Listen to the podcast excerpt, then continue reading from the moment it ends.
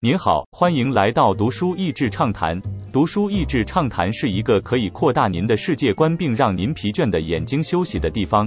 短短三到五分钟的时间，无论是在家中或在去某个地方的途中，还是在咖啡厅放松身心，都适合。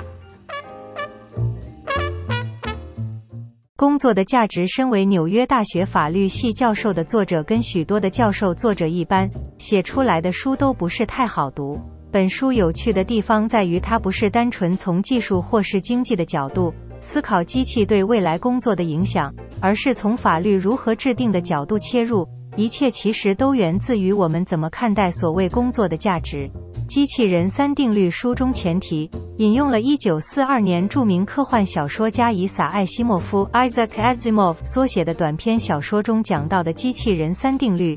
以及这三个定律如何让机器人无法全然遵守，最后只好牺牲自己以拯救人类的故事。其实，大部分的科幻小说骨子里都是哲学思考的成分，所以艾西莫夫所创作的机器人三定律影响了后来人们对机器人的思考。但二十世纪中，很多的思考是以生产结果为目的。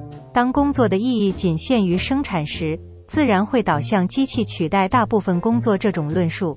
作者回到事实面，让我们看到，其实机器的发展并没有让失业率变高。但不可否认的是，工作的本质以及不同岗位的定义的确是随着时代调整。但这也是人类历史以来一直在发生的事情。作者提出了新机器定律：一、电脑和人工智慧应该与人类协作，而非试图取代；二、电脑和人工智慧不应该模拟成人的样子。三、电脑和人工智慧不应该加强零和的军备竞赛。四、机器和人工智慧必须清楚表明他们的创作者、拥有者和有控制权的人。人工智慧的不同可能。接下来，作者提出几个大的领域当中思考人工智慧的不同可能。在医疗领域中，这些智慧机器是减轻医生的负担。还是让某些人获得真人的接触机会更少。在教育领域中，这些智慧机器是在监督每一个孩子，还是有机会化成学生，透过让孩子们叫机器的而更加精熟所学的知识？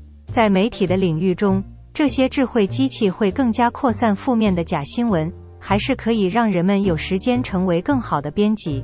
政治和法令。最后，作者说到，政治和法令的制定。其实都是源自于人们思考事情的观点以及对某个事物的论述。到头来，不管是法令或是机器，最终还是人所设计的。所以他很希望大众更多来思考工作的本质和价值到底是什么，才不会被某些小说和电影限制了我们的想象，或是决定了我们的观点。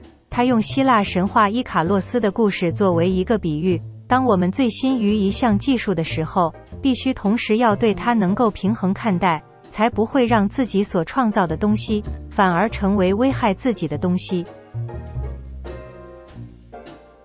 您好，欢迎来到读书益智畅谈。读书益智畅谈是一个可以扩大您的世界观并让您疲倦的眼睛休息的地方。短短三到五分钟的时间。无论是在家中，或在去某个地方的途中，还是在咖啡厅放松身心，都适合。